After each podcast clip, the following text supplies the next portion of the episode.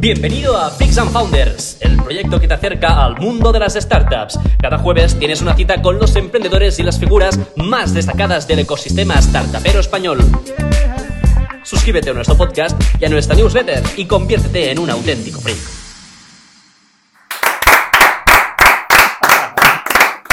Buenas a todos, freaks, un jueves más al podcast de Freaks and Founders. Hoy nos acompaña Víctor Navarro, principal de Yellow Fan. Víctor, eh, no sé si lo sabes, pero en Freaks and Founders la carta de presentación es hacer un pitch de 60 segundos de tu startup. En tu caso será de Yellow Fan.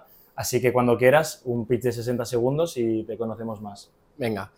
Em, Yellow es un fondo early stage. Invertimos en fundadores en Europa, más o menos en España, Francia, un 60% y el resto por ciento en el resto de Europa. Invertimos tickets de hasta un millón de euros y somos un equipo distinto al resto de fondos porque unimos dos cosas eh, que creemos que son muy claves y que en acción son muy potentes, que es la parte de fundador con Oscar y Sasha, que son dos- las dos personas que fundaron y escalaron Globo a lo que es hoy en día, y con Adam Lasry, que es una persona que lleva invirtiendo en Europa unos 7-8 años con un fondo que se, llamaba, que se llama Atómico, y una de las personas que hizo deals como Japan Talent, Sorare, Lime y Abacum, por tanto se conoce bien lo que es esto. Y nada, esto es Yellow. Joder, qué cheta os vais. Pues let's go. Buen equipo. Vale, pues como siempre, pode- podemos empezar hablando un poco de tu parte, bueno, de tus estudios, lo Vale. de cómo empezaste. Vamos por orden cronológico. Entonces, ¿tú qué estudiaste, Víctor? Yo estudié en ESADE. En ESADE. ADE en ESADE. ¿Y qué tal la experiencia de estudiar en ESADE? Muy bien, yo lo- de verdad que lo recomiendo. ¿eh? Y- Iba con un poco de dudas, pero o sea, la única diferencia que creo que hay con el resto es que te empujan mucho a ver cosas distintas. Es decir, te hacen muchas charlas de lo que es consultoría, ok, pero también realmente de, mira, el mundo startup es esto, ¿Esto por parte de la universidad o más de los estudiantes que forman asociaciones? De todo, de, De todo. de todo. O sea, hay bastantes asociaciones, supongo que como en todas, ¿no? Pero hay muchas asociaciones y cada uno hace su foco, pero los profes también te animan a probar cosas un poco distintas. Ah, pues esto es puta madre que los profesores también te animen a esto, porque en la pública, si no es por parte de los estudiantes, ahí te quedas estudiando macroeconomía y ya está. Y, Y realmente es un no es un tema de... Yo cuando antes de entrar pensaba que era un tema por el tamaño de clases. Pensaba "Ah, en algunas como la UAB, en las que salen 500 alumnos por, por clase, hostia, es complicado que el profe se involucre, ayude a los alumnos y tal. Y realmente en son como cinco promociones de 80 cada uno, también somos unos borregos. Y, y aún así te, te, te hacen muy buen coaching, creo. Joder, ¿Y eras de buen estudiante, buenas notas o ibas de rasquis? No, yo, yo creo que era... Tú rasquis. Yo Yo era un average plus o algo así. Yo creo que es entre el primer y el segundo. Hostia, Average Plus es típico que pones en el CV. No quieres, no quieres poner la media Average Plus, Average con Plus. Upper Class. que nunca sabes qué significa. No, no, yo la he puesto y no sé ni qué significa. Claro, claro. Estamos ahí jugándola entre el 7 y el 8. Entonces, ¿tú, tú en la universidad, ¿cómo hiciste para diferenciarte como estudiante? Porque, No, no, no, no resaltaba, ¿eh? o sea, no, no me diferenciaba. No era de los mejores estudiantes ni de los que más hablaban en clase. ¿Y te fuiste de intercambio? Sí, me fui, a, me fui a Vancouver y ahí de hecho fue donde decidí que quería hacer VC. ¿sí? Porque o sea, yo creo que la única diferencia entre Vancouver y el resto de intercambios es que en Vancouver no hay fiesta. Entonces, eh, o haces deporte, que en mi es que está caso... a tomar por saco, ¿eh, Vancouver? Sí, sí, la, Ah, pero hay gente, sí, han dicho que- hay gente, rollo, ¿por qué no hay fiesta? No lo sé, o sea, la uni es muy grande, pero como en los. Estados Unidos. Sí, pero la gente va ahí a su bola, o sea, la gente es súper egoísta e individual y cada uno tiene sus cosas fuera de la uni y vas, haces tus clases, tu deporte y te vas. Hostia. Me han dicho que corres mucho. Ahí, de hecho, era donde mejor en forma estaba de correr, ahí, era ahí en Vancouver, porque no había nada más que hacer. Joder. O sea, fue un poco random la experiencia, entonces, si te vas de Erasmus, no hay farra, hace frío... Hice mucho deporte, eh, aprendí un montón y descubrí Venture y... ¿Cómo lo descubriste? Porque, a ver, las típicas asignaturas de las que menos se trabajan siempre son entrepreneurship y estas. Y Hemos aplicado, los tres hemos aplicado, aplicado para hecho, hemos Excel. hecho la misma. no es ningún secreto. Eh, eh, entrepreneurship, ethics, eh, la típica. buena. Values, hay muchos que hacen values. En Estados Unidos los Luego values. una que se llama Living a Good Life. y ahí sí es, es fiesta ahí. Y, y había una que era Entrepreneurship and Finance. Dije, mira. Y yo en ese momento quería entrar en Investment Banking, pero no sabía muy bien qué era, ¿eh? pero quería aprender qué era. Y ahí había un profesor que era un Business Angel y en cada clase nos traía un fundador en el que él había invertido y el fundador picheaba y el Business Angel, que era el profe, decía por qué había invertido. Y hostia, qué guay esta, esta faena en la que puedes cada día conocer a gente que hace cosas y tan distinta, tan generalista, pero hostia, tienes acceso a gente muy top. Igual Y- que la. Sí, Vamos. Entonces, eh, ¿tú cómo in- iniciaste en el mundo de bici? ¿Entraste, hiciste algunas prácticas cuando acaba, cuando volviste del intercambio? De hecho, estaba en Vancouver y o sea, en ESADE haces como el tercer año de intercambio y el cuarto son prácticas. O, no, mitad del cuarto prácticas y mitad del, del Sí. cuarto intercambio. Y yo tenía que buscar prácticas cuando estaba allí. Y dije, voy a buscar en bici. Y lo típico de LinkedIn, la plataforma de la uni que no sirve para nada en nuestro caso. Pero en LinkedIn había eh, Galdana, abría una posición de, de un Inter como analista para 8 o 9 meses. Y dije, mira, no sabía muy bien qué era. En la web lo vi, pregunté a ese profesor y me dijo, no, no, esta gente es muy buena. eh, son bastante curiosos por estar en España porque invierten casi todo en el Estados Unidos y en Asia. Y aún así están en España. Y, y apliqué. Y, y ya está. ¿Y el proceso cómo fue? Porque quizás eh, cuando aplicaste tú no, no había tanta demanda como hay ahora o, se- o seguía habiendo No, esa- era la primera vez que hacían ese programa y eso Vale. jugó a mi o sea, jugó mucho a favor porque el proceso fue literalmente una entrevista de 30 minutos sobre lo que hacía en Canadá y no, no, a ver.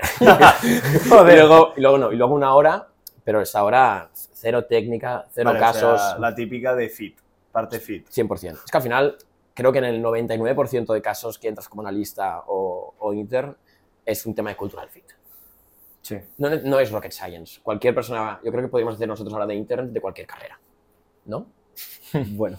Bueno, no, pero No, no, no, no técnicas. No, no ingenierías, no mates, no Vale, físicas. sí, pero estoy de acuerdo que primer trabajo nadie está preparado ni tiene los conocimientos. Es una motivación. Es motivación, Sí, ganas sí. y actitud. sí. Yo creo que No, sí. al final sí, te mola lo que hace, o sea, lo que trata la empresa, pues al final. Sí, y si, y si llegas y te ves un poco perdido, si te gusta el tema, vas a gas para aprender y poder ponerte un poco al día. Yo creo que esto, Y, Totalmente. y Galdana, para la gente que quizás no conoce, es un fondo de fondos, ¿verdad? sí, ¿Qué es un fondo de fondos? es, es un punto. O sea, a- en el VC, fondos, startups, hay como, yo me lo imagino como siempre con tres capas. Una que es la gente que pone dinero en los fondos, como por ejemplo Galdana pone dinero en un fondo que se me lo Ujú. y Sequoia luego pone ese dinero en las compañías, en las startups. Vale. Entonces Galdana no invierte directamente en compañías, sino que lo hace en los fondos que luego hacen compañías. ¿Vale?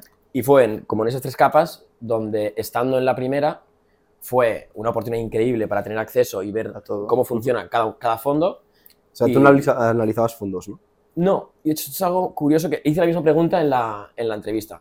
Y, y, eh, y uno de ellos me dijo, a ver, tú ya sabes, ¿no? ¿Quiénes son los mejores, los 15 mejores fondos del mundo? No. Y- era muy friki, era muy friki, le dije sí. Y me dice, ah, pues mira, no hay, no hay análisis. O sea, si los 15 fondos mejores del mundo son estos, nuestro trabajo es, primero, a conseguir, conseguir que te dejen invertir esos fondos y, y luego ir, ir dando reports a los LPs y, y contándole Conseguir que te dejen invertir los fondos, o sea, O sea, entrar como limited partner. como inversor en el fondo. O sea, los mejores fondos no hacen fundraising.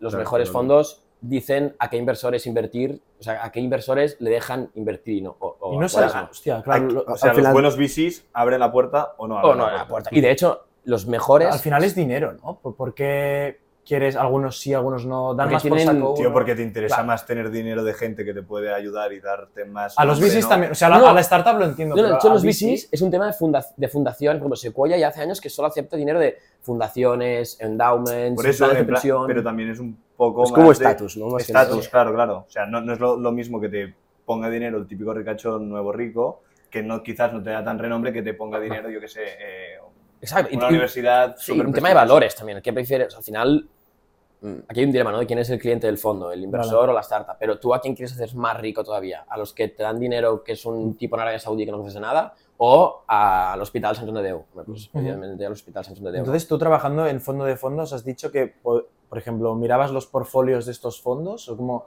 un poco tu día a día en fondo de fondos, ¿cuál era? Sí, el día, o sea, a ver, en Galdana hay como cuatro socios y luego hay cuatro directores y siempre hay uno o dos inter- interns que van rotando. ¿Vale? Eh, esa posición es, en ese momento era, creo, ahora creo que ha cambiado distinto, pero piensa que ellos invierten en como 50 fondos y esos 50 fondos invierten en 100 compañías cada fondo. ¿Vale? Ellos no tenían ningún tipo de control sobre las compañías, bueno, tenían mucho control, a ver si va a ver esto algún inversor de Galdana, tenían mucho control, pero no estaba estructurado. No, no, no había una base de datos en la que sacar mucha punta. Y entonces lo que hicimos fue montar esa base de datos con todas las compañías. Vale. Además, Galdana tiene que invertir sí o sí, por, porque es mandato, en, directamente en una de esas compañías. O sea, Vale. imaginaos que ¿Por lo- obligación de quién? Porque es el, la, tesis del fondo es Vale. 80% en fondos y luego un 20% directamente en una de las compañías del fondo, Vale. De Es ese decir, fondo. de cualquiera de sus fondos. Vale. Y, y a mí fue la parte que más me gustó, sin duda. Es ¿Y, al- decir, y ¿qué- algún- qué startup? alguna guay que sacasteis o sea, de, de- de invertir en uno de esos fondos? no me acuerdo porque se ha invertido como unas 20, pero había compañías muy grandes que salieron a bolsa por más de 30 billones. Nombres. Se puede. No, no, te mentiría, ¿eh? porque había tantas que no, no me acuerdo. Entonces, ahí currando en Galdana, te diste, validaste que lo de la idea que se te había metido en la cabeza en Vancouver de currar en VC igual es lo que más te mola, ahí te diste cuenta que Ahí me di cuenta- te molaba. Sí, 100%, sí. Que la parte de la compañía es- era la mejor. O sea, que te molaba la parte baja del funnel. Exacto. Entonces ahí es donde se El barro. terminan los 8 o 9 meses en Galdana. Exacto. Espera, que nos hemos saltado una parte que nos mola muchísimo. Uno de nuestros objetivos es traer a Didac Lee. Ah, hostia, claro. Vendrá seguro. Vale. Ah, no lo tenemos tan claro, pero eh, el, eh, ¿cómo- ¿cómo es trabajar con él? O sea, nosotros lo tenemos como Está metido es ahí. el capo. Sí, sí, es un tipo encantador y, y al final lo que ha hecho tiene muchísimo mérito. Es las, o sea, para mí lo que más mérito tiene Didac es que creó el Venture Capital un poco o lo trajo de Estados Unidos aquí, ¿Ah, pero sí? fue con él y seis, siete personas más que empezaron a hacer Venture en España. Antes no, esto era un desierto en Venture. Y Didac fue una de esas seis personas junto a Marcel Rafart y Javier Rubio, que son dos de las otras personas que están en Galdana. Y claro, es un equipo que se juntan tres de las personas que iniciaron el venture en España, con una persona que se llama Roque, que operati- operativamente es de los mejores, y ese cuadrado funciona muy bien, y es el éxito de Galdana. Y entonces, eh, por, por- por saber, Sí. ¿eh? Eh, nace el Venture gracias a ellos, pero ellos son personas que habían hecho un exit, habían, Sí. ah, venían con, Mm. con millones detrás, porque si no, siempre dicen que para montar un fondo de fondos Mm, o metes tu 100%. pasta o nadie te pone dinero. No, de hecho, la Bueno, a ver, él. Ahora nos cuenta, pero. pero eh, de hecho, o sea, Galdana, eh, cuando, cuando nace esto lo montan Marcel Rafar con Didac, con Javier Rubio y con Roque, pero Marcel y Javier se conocen porque habían hecho, yo creo, uno de los primeros exits de grandes en España, que fue una consultora que se llama Diamond, Diam- Diamond Clusters, que vendieron, creo que en 1999, que de ahí sale mucha gente como Fran Soriano, y es un grupo... Víctor Font. Exacto, también sí. sale de ahí. Y ellos lo que hacen con, con ese dinero es montar Nauta. Hostia, 2000 hostia, entre, ¿sí o 2000, no? entre 2000 y 2005 montan la gestora y los tres primeros fondos de Nauta, que son los que invierten en Social Points y Privalia. O sea, Marcel y Javier estaban en el consejo de los dos primeros exits grandes que hubo en España. Joder. Y con eso se hicieron un nombre a todo el mundo, porque Claro, eran los primeros exits del país y ellos, eh, ellos dos estaban en los dos. Claro. Y después de Nauta, estuvieron como 7-8 años, eh, fueron a montar Galdana. Vale, vale, vale. Y vol- volviendo un poquito más a ti, Sí. ¿cómo llegas acá? acá? se acaban las prácticas de, de Galdana, yo les digo, yo me quiero quedar. Eh, realmente mejor que no haberme quedado porque realmente no había trabajo para otra persona. O sea, es un trabajo muy relacional y, y muy de analista y es difícil crecer y, y creo que lo mejor es rotación, por eso lo hacen. ¿eh? Pues yo conocí a Jaime Novoa porque en la universidad, eh, cuando tenía que hacer trabajos de business plan, siempre escribía, eh, ayúdame con esto, tengo esto. Y realmente Jaime es un crack. ¿Cómo lo conocías? ¿De Twitter? no, le escribí por Twitter de, está haciendo el trabajo de final de grado, me encantaría... Jaime Nova en ese momento estaba en K... K estaba acabando de invertir el primer fondo y levantando el segundo, Vale. que era un fondo de 80 millones y, y, justo cuando yo escribí a Jaime que yo estaba en cuarto de carrera, me dice, luego después de hacer todos los mails por el trabajo, dije, oye, se me acaban las prácticas en Galdana, si en K surge alguna oportunidad me encantaría.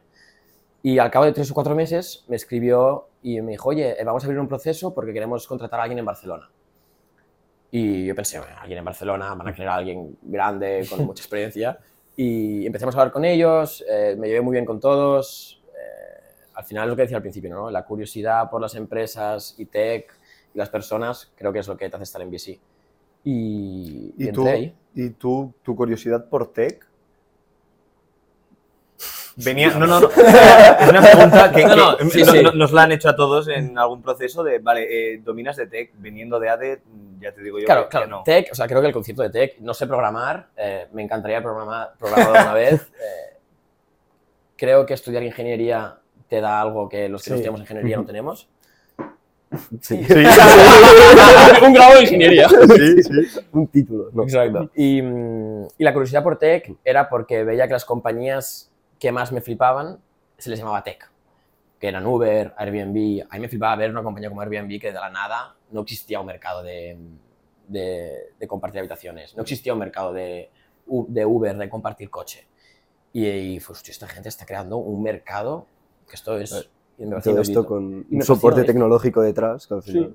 Es que las tech al final son las que más innovan igual y las que más molan así visto Sí, sí, sí, pero me refería más de, en plan, te tiene que molar el tech, pero ¿hasta qué punto? Tienes que ser un crack en inteligencia artificial, tienes que ser un crack en blockchain. No, tienes que ser un curioso de... Aquí en curiosidad. Sí, eh, curiosidad en cuanto a quiero entender qué sector, eh, cómo funciona este sector. Y luego otro sector, y bueno, no, ten- no, no tengo FOMO porque estoy perdiéndome ese sector. Eh, Tienes que ser capaz de tener mucha curiosidad para muchos sectores a la vez y, mm, y de entender por qué estas compañías crecen tan rápido. A mí me, me flipaba este. Vale, vale. Coño, crecen tan rápido. Pero nada técnico, técnico. Crean un no. mercado de, de donde no había. ¿sabes? Está, es curioso. ¿Y en K estuviste cuánto tiempo? En CAS estuve casi dos años y medio, fueron clavados, eh, con la pandemia. De hecho, empezó en empezó en- empecé en remoto desde Barcelona y conociendo el equipo, iba como dos o tres veces a Madrid por semana. Y Hostia. dos o tres días por semana a Ah, Madrid. pero Y- aún, así, te comes bastantes horas de Sí, sí. AVE. De hecho, cuando acabé de K, conté los viajes de AVE y me salían como 92 en dos y medio. Y, y muy bien, la, la la experiencia de K ¿Cuán- increíble. ¿Cuánta gente hay en K? Unas 20 y pico, ¿no? En total sí, pero porque es una gestora. O sea, Vale. hay fondos que son fondos que trabajan con otras gestoras, como Galdana trabaja con Altamar. Y K es una gestora que se llama Canoar. Vale, Y Canoar tiene K-Fund, Leadwind, vale. un fondo de fondos también. Ujú. Y, y, ¿Y ahí tú qué, 20 en qué fondo estabas? Yo estaba en el segundo fondo que justo acababan de levantar, que era un fondo de early stage para hacer tickets de 0 a 2 millones. Ujú. Y en ese ticket, en ese fondo hicimos unas 35 40 compañías, justo con esos dos años y medio. ¿Y alguna que puedas Sí, mencionar? sí, que- claro. Er- sí, ayer, allí se invirtió en Abacum, que es una compañía aquí de Barcelona. Eh, en ese fondo hay una compañía que se llama TLDB, que también va muy bien. Ujú. Eh, hay una compañía que se llama Lumo, hay una compañía que se llama Muy crack el del humo, tío. Sí. Eh, ¿Cómo se llama de, de apellido? Ca- Miquel Carmona. Llobet y Dani Carmona. Carmona, un crack. Sí. La historia de estos los, los, los vamos, Hostia, a los vamos a traer al, podcast, fue muy cracks. Estuve en una charla con Jaime Novoa, también estaba Jorge Ah, claro, Campo sí, y, sí. y vino, y vino. Pues muy guay. ¿Y a- a- hay algún éxito de estas o aún no? Que el segundo fondo no, porque mm, Aún no ha dado tiempo. Es mu- Sí, sí, sí, muy sí. temprano. En el primer fondo están Factorial, Exótica, Va. Urbanitae, que son compañías que, que van a ir muy bien y ya van muy bien. ¿Y en, en K-Fan cómo funcionaba? O sea, ¿había, ¿Había equipo por diferente etapa de startup, rollo early stage o etapas más avanzadas? ¿O era por Mm. Sí, sector? o sea, hay el equipo de inver- en todos los fondos hay como el equipo de inversión y el equipo de operaciones. Vale. En Cavia, dentro del equipo de inversión, unos 12, ¿Qué hacen esos 12?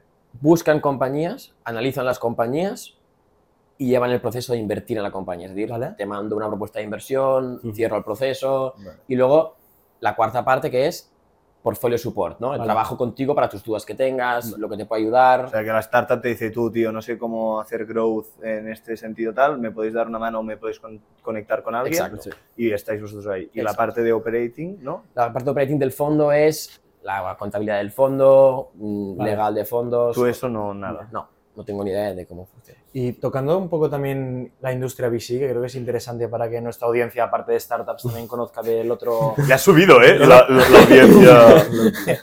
del otro bando del, bueno, ¿cómo sería? El barco, eh, el mar, bueno, yo, yo qué sé. Eh, entonces, ¿por qué, ¿por qué hay VCs? O sea, ¿qué es el, el mundo del VC? ¿Por sea, qué hay VCs?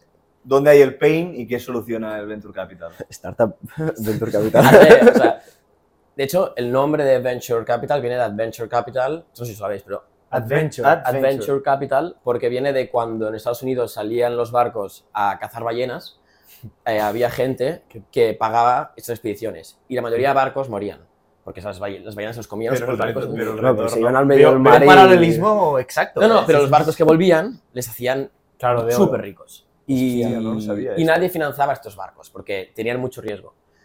El Venture Capital de hoy... O sea, la reina mismo. católica. Financió Colón, es- empezó el Venture Mira, Capital. es la primera inversora de España. Claro, tío. Y el venture es lo mismo. Financias compañías que tienen mucho riesgo, porque los bancos no financian por ese riesgo, pero también que tienen retornos muy altos. En España entró hace poco, como has dicho, bueno, hace relativamente En el poco 2000. con, vale, con Galana viene a ser. No, Nauta, Nauta. Nauta de ellos. Vale, de sí, esos dos. Nauta, Inverready, Y en primeros. cambio en Estados Unidos ya llevaba tiempo atrás, ¿no? Sí, no mucho, ¿eh? En el 75, a part- entre el 70 y el vale. 80 empieza a salir todo. Y antes, como de cómo las est- est- startups, rollo empresas, yo que sé, un Apple en su momento, ¿cómo, cómo cojones salía? Rollo, alguien metía pasta. como- Apple Ah, Bueno, Apple ya es con- de... Apple es Venture Capital. Sí, Apple es Venture Apple es Venture Capital, Claro, vale, coño. Sí, sí, sí. Pero, Pero claro, las, las empresas entonces en ese momento, si no tenías contactos, alguien que te diera pasta, no fe- había el ferrocarril de- de... Estados Unidos, ¿sabes? Como Claro, o sea, eso al final es otro rollo. son inversiones, inversiones mucho más grandes, Ya, ya, ya. eh, otro, otro rollo, otra estructura de capital. Vale, no, no, no nos vayamos del, del, Del del ferrocarril, carril, del exacto, ferrocarril. del ferrocarril. Vamos a seguir un poco el tal. Vale. Eh, como dices, Venture Capital nace para, para Financiar compañías financiar esta venture y que el retorno sea la hostia de alguna, porque Exacto. muchas mueren por el camino. Sí. Genial. Entonces, eh, más o menos, para que, es- o sea, estos fondos re- eh, recopilan dinero de, de otros inversores que han diversificado su portfolio metiendo pasta en Exacto. Venture Capital. Justo. Vale. Vale. ¿Qué, qué, qué curro hay para levantar, o sea, estos fondos que mucha gente dice, "El- hemos levantado un fondo? No es tan fácil como decirlo. No. Y, bueno, y aquí ya podemos empezar a entrar en qué es Yellow y cómo es levantar un fondo. Sí, a ver, em, al final los fondos los puedes levantar de cualquier persona o institución que tenga dinero em, y quiera invertir en Venture Capital. ahí- así levantas un fondo, ¿no? De- normalmente la gente que invierte muchas cosas, entre un 5 y un 20% de lo que invierten, lo invierten en fondos de Venture Capital. Eh, tú puedes levantar dinero de empresas que quieren invertir en tecnología, puedes levantar dinero de el ICO, que es la, una organización pública, del FEI, que es lo mismo, pero en Europa, el Fondo Europeo de, de- de Inversiones, creo, y no, no le cogí dinero. y de gente que también que ha hecho mucho dinero y quiere seguir apostando por tecnología, que es un poco lo que queremos hacer en Yellow. Em, que gente que aparte de dinero también te puede traer aprendizajes. Conocimiento y experiencia. Eh, Buscáis founders con exits Sí, grandes. O sea, Yellow se ha levantado y se está levantando de fundadores, de familias con relaciones en compañías y empresariales en, en el sur de Europa. Y al ser un tamaño relativamente pequeño, se puede hacer bien Joder, con los esto. contactos de tu teléfono ahora deben ser la, la polla, ¿no? Uy, sí. Vale, pero creo que nos estamos saltando a la parte más divertida, que es qué hace Víctor Navarro de la mano de Oscar y Sasha, fundadores de Globo. O sea, Sí. sí, sí, sí, sí, eh, despierta. Sí, em, yo los conocí, nos conocimos como hace casi un año porque un amigo en común eh, ahí me dijo que ellos estaban pensando de crear un nuevo fondo, pero no, sa- no sabían muy bien ni qué estrategia hacerlo ni cómo hacerlo y estaban hablando con mucha gente para que les diese su opinión. Y yo escribí a Oscar, no, no le conocía, y le escribí de la nada. Y a, a su mail de Globo ya está. Oscar arroba globo. Con muchas probabilidades de ese mail en la bandeja durante años. 100%. Era un mail eh, que pasé un fin de semana redactándolo y tal, Hostia. y, y me respondió al No cabo estaba de... ChatGPT. No, estoy- no estaba. Picando teclado el fin de. Y nada, y a partir de ahí empezamos a hablar. eh, ¿Qué le decías en ese mail? El asunto era. Hola, eh, quieres ser mi amigo. no, era como Urgente. a new BC fan from Barcelona to Europe o algo así. Vale, o sea, ya le dabas ahí el punto de FOMO, ¿no? De Sí, a ver de- qué, qué- sí. qué puede haber aquí, ¿vale? Y dentro, ¿qué le contabas? Hola, soy Víctor. Le decía lo que estaba haciendo, le decía quién era, le decía que lo que creía que no funcionaba bien en el sur de Europa desde el lado de, inversión, de inversores y, y la oportunidad que creo que tenemos en el sur de Europa. Y es, también coincidió muy bien lo que, lo que pensaba él. Y Pero entonces, la idea de levantar el Yellow, Yellowfan venía de. O sea, no me, no me he enterado si has, ha sido, fue tuya al escribirle el No, no, no, no. O Él, sea, suya él estaba ya le contactaste y él estaba hablando con mucha gente. Vale. Y, y de hecho esto al final ha acabado ocurriendo con, también con Adam. Eh, solo con Oscar, Sasha y yo hubiese sido algo diferente. Em, yo tengo 3, 4 años de experiencia invirtiendo, pero no la de una persona que lleva 10 años invirtiendo en Europa. Que eso es algo, ¿no? Y si no, no podríamos hacer un fondo para invertir en toda Europa. Y Adam entra también eh, en el proceso con, Ujú. a la vez. Vamos hablando los cuatro ya desde el principio. Entonces, Oscar Pierre ahora está centrado en Globo y también está en Yellowfan. ¿o qué, Exacto, ¿qué, sí. qué posición tiene ahora en, No, en ellos Globo? siguen operando en Globo Vale. y dedican una gran parte de su tiempo también al, al fondo. Al final, de hecho, es algo que, ven- que creemos que tiene mucho potencial. ¿no? Esto no es un fondo de exfundadores, esto es un fondo de active builders, de gente Claro. que está operando y que hoy tiene los problemas que tú hoy vas a tener. No tuvieron Ujú. los pro- problemas de montar algo hace 40 años, es bastante distinto. ¿Has metido pasta en el fondo? Sí, sí. ¿Se puede decir? ¿Cuánto?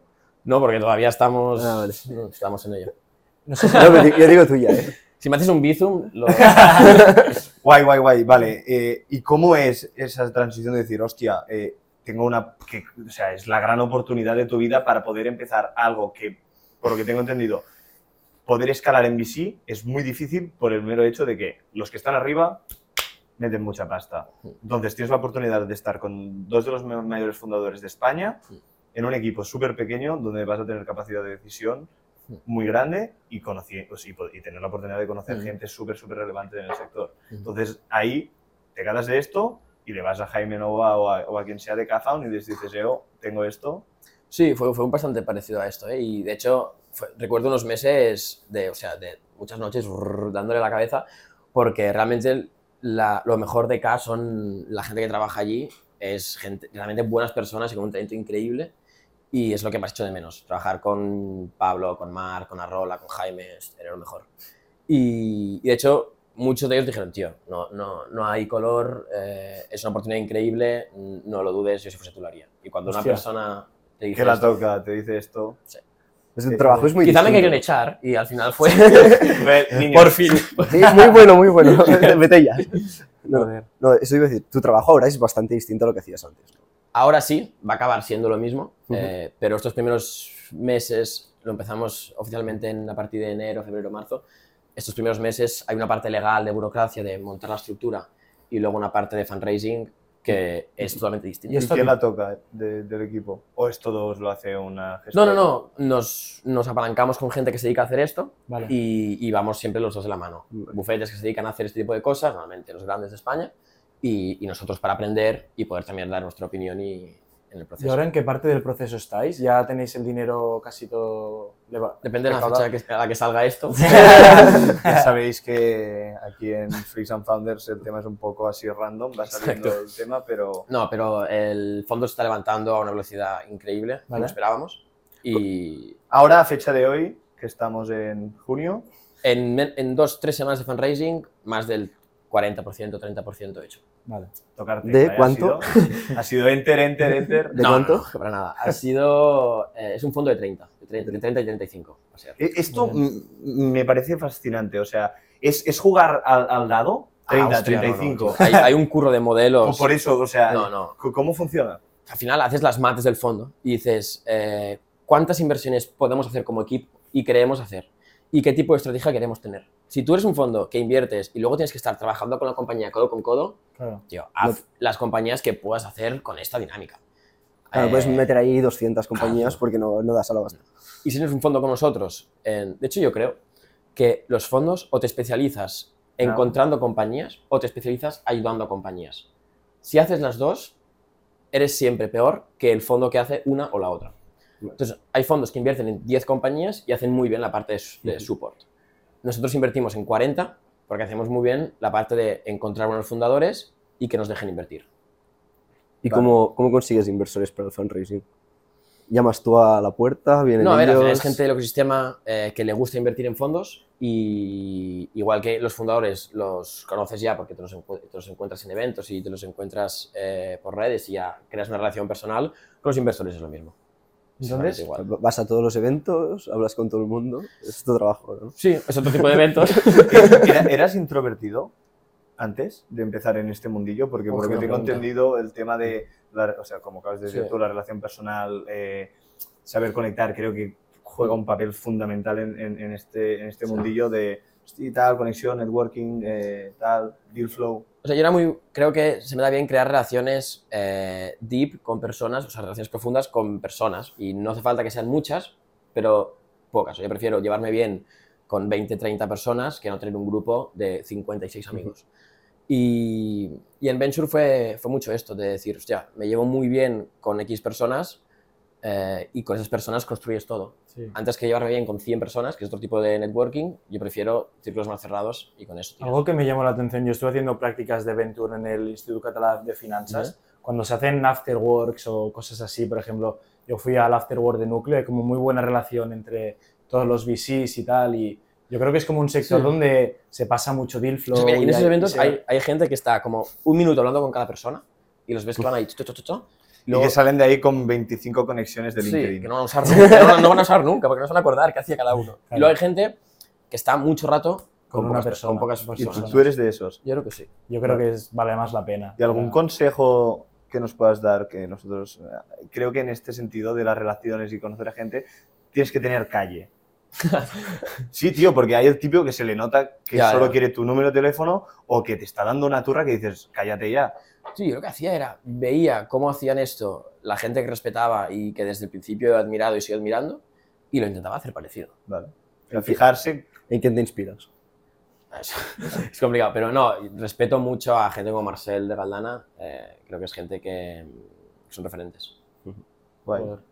Guay, guay. Entonces, como equipo, ahora eh, siguiendo con Yellow, Sí. eh, ¿estáis currando presencial en algún sitio? ¿Hacéis remoto todo? Sí, o sea, Oscar Sasa y yo estamos basados en Barcelona, Adam está basado en París porque él es de París y porque vamos a hacer Francia.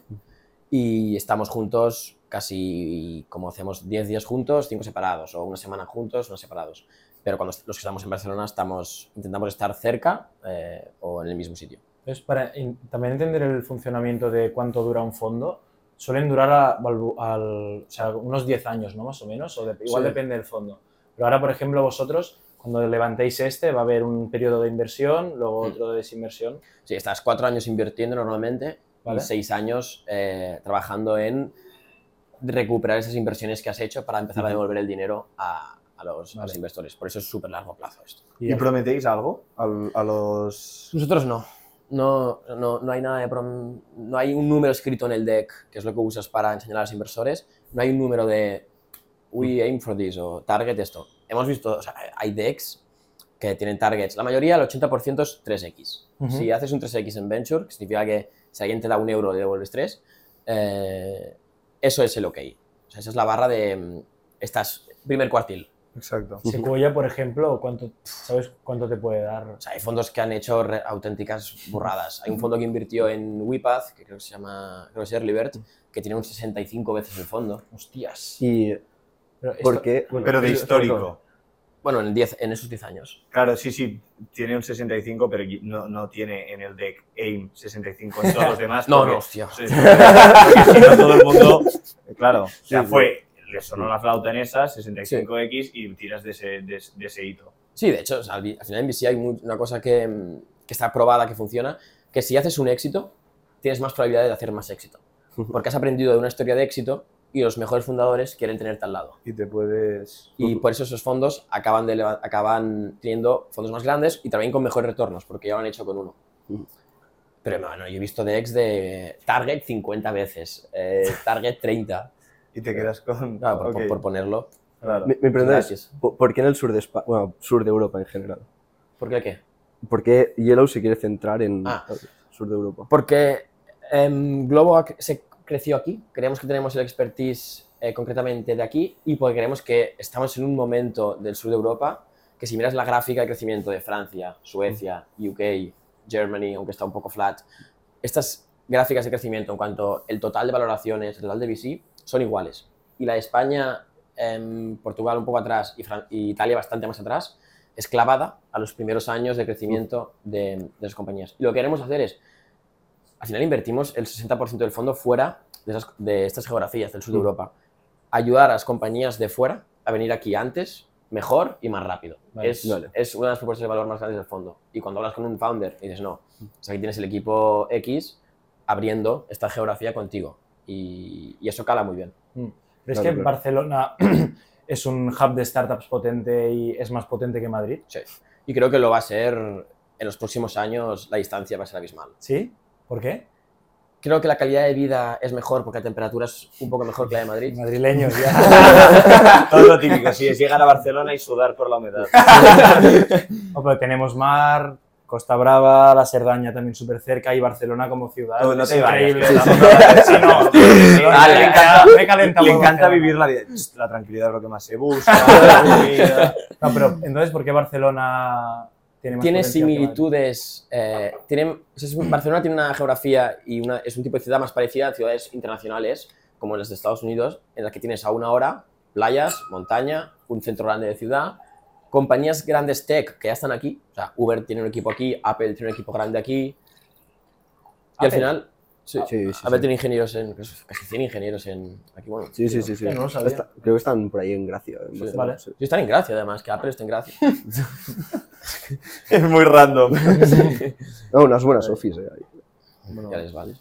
Joder. Pero, pero sí, y es porque realmente creo, hay un tema de complejidad, y, o sea, de acomplejados. En Barcelona estamos acomplejados, de nos va mal, las calles están sucias, la gente te roba. Se- se- que es se mitad, es roban, mitad todo. mentira. Es mi- no, no, mitad no. Es mentira. Es ¿no? tres cuartos. Ah, perfecto. sí, Porque sí. sí, ah, obviamente hay, pero tío. Se exagera cien- mucho. Se exagera que flipas. En cambio, en Madrid ya es como, no, we are the best, ya estamos en la, en la cresta. Aquí, vamos. tienen Se les va a comer Que el tienen rollo. razón. Sí, sí, ahora mismo son Ahora están en la cresta. Ahora mismo son ahora están en la cresta. Pero sí que estoy contigo de que Barcelona tiene un potencial por lo que es Mm. Y nos lo creemos. Yo creo que para llegar ahí, pues primero tienes que creértelo. En Madrid ya se lo cree. De única ciudad europea grande con mar. O sea, Hostia, muy buen eslogan, ¿eh? Para poner el, Sí, sí, el ¿no? aeropuerto del Prat. pero, pero que te has calculado todas las. no, pero piénsalo, no hay más. O sea, ninguna Roma. importante. Roma. Roma no tiene mar, ¿no? Sí, sabéis que está al lado. Te he matado aquí. Creo No que lo lo tiene, pero... No es lo mismo. Vale, vale, que es muy interesante. No, no, bu- bu- buena reflexión. A Miami. Todos los founders aquí a tomar el sol y no a currar. Sí, sí, sí. No, además, el mix en Barcelona de calidad de vida con lo que se curra, creo que es muy óptimo. Muy, ¿Qué- muy qué óptimo. ¿Quieres decir que se curra poco? No, no, se curra, se mucho, pero se vive bastante bien. Y, y creo que es el mejor de Europa de quality, calidad de vida, lo mejor de ¿Y Europa. no te molaría, tipo, el 22 arroba, tipo, muy heavy? Del palo. Yo creo que va a acabar. Full tech. Sí, sí, va a acabar siendo eso. ¿Qué es el Pop- 22 arroba? Poplenov va a ser eso. Para no lo Es que ahora le iba a decir, hay una inversión en edificios. O sea, tú paseas por ahí. ¿Qué es que es 22 arroba? 22 ¿qué es? arroba, ¿qué es? Para todos Sí. aquellos que no saben. para la gente de Málaga. ¡Barrio! Em, es una zona de Barcelona que está pegada al mar, que es- se hizo con los Juegos Olímpicos y hasta el momento eran fábricas. Y ahora esas fábricas eh, son eh, compañías tech, porque son baratas, eran baratas y las Ahora no, compañías ¿eh? tech iban ahí. Y cre- estudios creativos, eh, gente de arte, universidades de arte. Y el mix es bastante interesante. A mí me, me resulta muy curioso, por ejemplo, yo alguna vez he ido al podcast de INI, que es Hmm. un puto garaje, o sea, Sí, una sí. puerta de garaje y ahí dentro hacen todo. O sea, ha crecido en o eso. sea, son todo puertas de parkings y dentro hay startups, es la leche. Y carísimo el parking. ¿eh? Ah, no, sí, sí. Sí, Joder. sí, sí, sí. Sí, sí. Pero. Poblenou está bastante bien, yo creo. Yo creo que es una A mí me gusta mucho. No, sí, el otro, bueno, el otro día pasamos por ahí porque hay- días que grabamos en Ático, el de que está ahí al lado del mar, y es que pasas por la zona y dices, hostia, cuánta inversión hay aquí, o sea, los edificios, Los contrastes de chabola, es muy guay, edificio sí. gigante de la Sí. parra, es la leche. Sí. Mucha atención. Vale, hemos cerrado como el por qué Sudeuropa. Luego yo tengo pregunta como, vale, eh, si la queréis romper, vais a necesitar equipo. ¿Cómo va? Bueno, esto es mi Está preguntando mi si le vas a contratar. Ofertas, ofertas de interno. vale. aquí hacemos la del phishing. ¿Por qué tech, eh. Marc? Eh, bueno, tal, eh, me gustan las compañías escalables, ¿vale? ya tenemos aquí ma- El ma- siguiente. ma- ma- El- el reemplazo. el reemplazo. Vale, eh, eso, equipo. ¿Cuánto sois? Equipo somos cuatro. ¿Y vais a ser cuatro? No, ¿Queréis- yo creo que vamos a ser dos más seguro para verano, que verano del año que viene. Yo creo que dos personas más habrá con nosotras. Seguramente dos analistas o gente con un Si año no son muchos millones por, por cápita, ¿eh? No, no, no. ¿Cuánto- ¿Cuántos años No, no, eh, ¿de qué? de experiencia previa? Sí, pueden salir de la uni y... Todo- apun- apunten. Esto es recruiting al final. Sí, no, totalmente. No, pero no, porque al final creo que es eh, la curiosidad esta que decíamos, eh, para encontrar compañías y poder trabajar los fundadores las primeras partes, eso es lo clave. Y, y al final el management fee de un fondo de 30, hostia, Claro. es- no es, no es, no nos da para comprar una casa en Poblenou, por ejemplo. No, ¿Y, no. Quién, ¿Y quién va a hacer todo el operating part de contabilidad del fondo? Eso tienes asesores externos. todo que lo vais a te- externalizar. De momento sí. Sí, de, de hecho los fondos pueden o tener su gestora propia o contratar gestoras terceras. Ujú. Y la- lo que hace todo el mundo es, para el primer fondo contratas una y luego montas la tuya. Estamos haciendo Guay. eso. Con los exits del otro, tienes pasta para... cuando ya estáis invirtiendo, tu posición, un poco, ¿cuál será? Porque ahora tu posición es principal, principal, ¿qué quiere decir? Como... Que no- las posiciones en VC significan muy poco. Sí. Eh, yo Pero creo queda bien, dilo, en LinkedIn tal. a los, Principal. a los LPs les gusta bastante y, y quieren ver una estructura, entonces tienes que, que Vale. mostrar esa estructura. Pero al final yo creo que en VC, que es un poco distinto al resto de trabajos esto, al final la, posi- la posición te, te- te la- te lo da lo que haces. Claro. Si tú eres un Un track analista un poco. que consigues o sea, invertir en buenas compañías, que los fundadores quieran hablar contigo, eh, que ya has invertido y trabajado en una compañía que va bien, al final estás haciendo algo que es lo que haría alguien con tres o cuatro experiencias, pero a ti te ha pasado antes. Eh, es un poco esto lo que te hace ser una cosa o la otra, creo. Y al final el trabajo del principal en el día a día de inversión, una vez ya se ha levantado el fondo, es bastante parecido al del resto del equipo, que es eh, trabajar con fundadores para que te dejen invertir en sus compañías Vale. y dar soporte a las partes de fundraising y a la parte de socios. ¿Qué, qué habilidades tiene Víctor Navarro que le diferencia de los otros veintitantos analistas de tu edad? Que, no sé. Yo creo que eh, supe muy pronto, o en tercero o cuarto de carrera, ya sabía que realmente esto era lo que me gustaba y tuve la suerte de trabajar con gente muy buena de la que aprender muy pronto. Eh, yo creo que la mayoría de gente encuentra referentes quizás a los 4 o 5 años que empiezas y yo creo, o hasta ahora digo, que mis prácticas de carrera encontré como, wow, mm, esto es un referente. Twitter es un buen sitio donde buscar referentes y aprender del VC, ¿no? Yo ahí- Sí. ¿Puedes dar algún gente, popu- gente, Ahora va, a decir un nombre y, y su inbox va. ge- gente chetada a la que tienen que seguir la gente que nos está escuchando en Twitter? No sé si ahora te pongo en Ah, un no, no, no, al final hay gente que retuitea, retuitea muy bien. Eh, Jaime Novoa, yo creo que es de los primeros que conocí en Twitter y sigue siendo muy bueno en Twitter en cuanto a VC. Hay un partner de Hoxton, que es un fondo UK, que se llama Hussein Algo, que también es, para mí es el mejor. ¿Joseín algo? ¿El algo? O... Es que no me acuerdo. ah, Hussein arroba algo. Digo, hostia, qué capo. Buscar un partner de Hoxton, o lo ponéis en Vale, abajo. lo pondremos Uno de los en socios de Hoxton eh, se llama Hussein y en Twitter es el mejor. Y luego hay 3.000 newsletters. Ya, una vez ya sigues a un par, ya Va, te van a recomendar, el algoritmo te va Va, dilo. Billflow.es, ¿no? hay un montón de newsletters. Bermú. Bermú. Bermú. Bermú. Sí, sí, sí. Para, para Bermú chapo, es muy fuerte también la velocidad que tiene Bermú y, y lo que ha hecho en tan poco tiempo. ¿eh? también los hemos traído aquí al podcast. Es que estamos a tope, tío. Estamos eh, tardísimo. ola. Eh, para ir ya cerrando, ¿tienes alguna pregunta para hacernos a nosotros? Siempre damos- Sí, ¿por qué habéis hecho esto? Por su culpa. La cara de que es mi puta idea. Está-. No, no, no. Casi me escupe el agua. Un poco porque somos en parte culos inquietos y queremos, primero de todo, aprender un montón de venture capital y de startups y creíamos que nada como charlar directamente con gente del ecosistema y haceros las preguntas que tenemos. O sea, esto para empezar. Y también creemos que es una oportunidad nosotros para darnos a conocer y también abrir puertas y oportunidades en el sector de VC y startups. Y sí, yo diría, en plan, esto es porque lo hacemos y el cómo lo hacemos es la otra parte y es, creemos que este formato de charla distendida hablando de startups, que es una jerga que normalmente si te pones Mm. en un INNIC o te comes 40 episodios y empiezas a entender es- esos, esos tecnicismos, se te hace tedioso. Entonces, nuestra, nuestra misión es acercar a gente de nuestra edad, o sea, generación Z, a entender cómo funciona Venture Capital y sobre todo eh, inspirarte de estos emprendedores que la gente no conoce, Sí. porque la gente no se plantea eh, entrar en una startup porque no tiene muchos referentes de estos. Entonces, poder acercar a, a- a gente de nuestro lado, o sea, mi objetivo es que mis colegas se caten del rollo cuando hablo con ellos me digan, tío, cállate que solo hablas en inglés. ¿Sabes? Eh, es un poco este el rollo. Y hacerlo así con la producción que tenemos y todo, pues yo creo que, chapo. que hacerlo Sí. así. Porque si no, sí, hay gente que le gusta la emprendedoría y podcasts muy técnicos y no se catan. Entonces, ya para ir entrando. Y además creo que hay como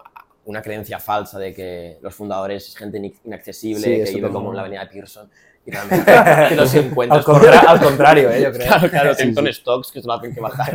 pero pero 100%. es gente inaccesible que de hecho ellos mismos tienen complejo y miedo de, hostia, la gente no se me acerca porque se piensa que estoy aquí y es lo contrario. No, es- Guay. Sí, sí. y por último, eh, ¿a quién nos recomiendas que nos puedas hacer intro, que venga al podcast, que creas que tenga una historia? Danos el contacto de Oscar, va.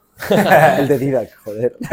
Sí, es que de aquí podemos sacar No, cositas. no, no, no, Oscar eh, Piedra de aquí mierda. Me habéis traído solo para esto, para, traer- para traer otra gente. Claro, eras eh, la rata del laboratorio. No, no, no, voy a decir Josep Armengol, Albert Armengol. ¿Vale? Em, es eh, uno de los fundadores de Doctoralia que cuando lo vendió se dedicó a invertir y como business angel. Y tiene un portfolio de más de 100 empresas. Hostia. Vale.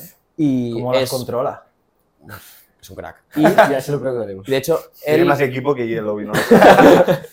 es el, mm, yo creo, el business angel de España que tiene la filosofía más de fondo americano. Y eso es muy único. O sea, no solo piensa como un fondo el business angel, sino que es un fondo de americano. A mí me, es un- me parece un crack.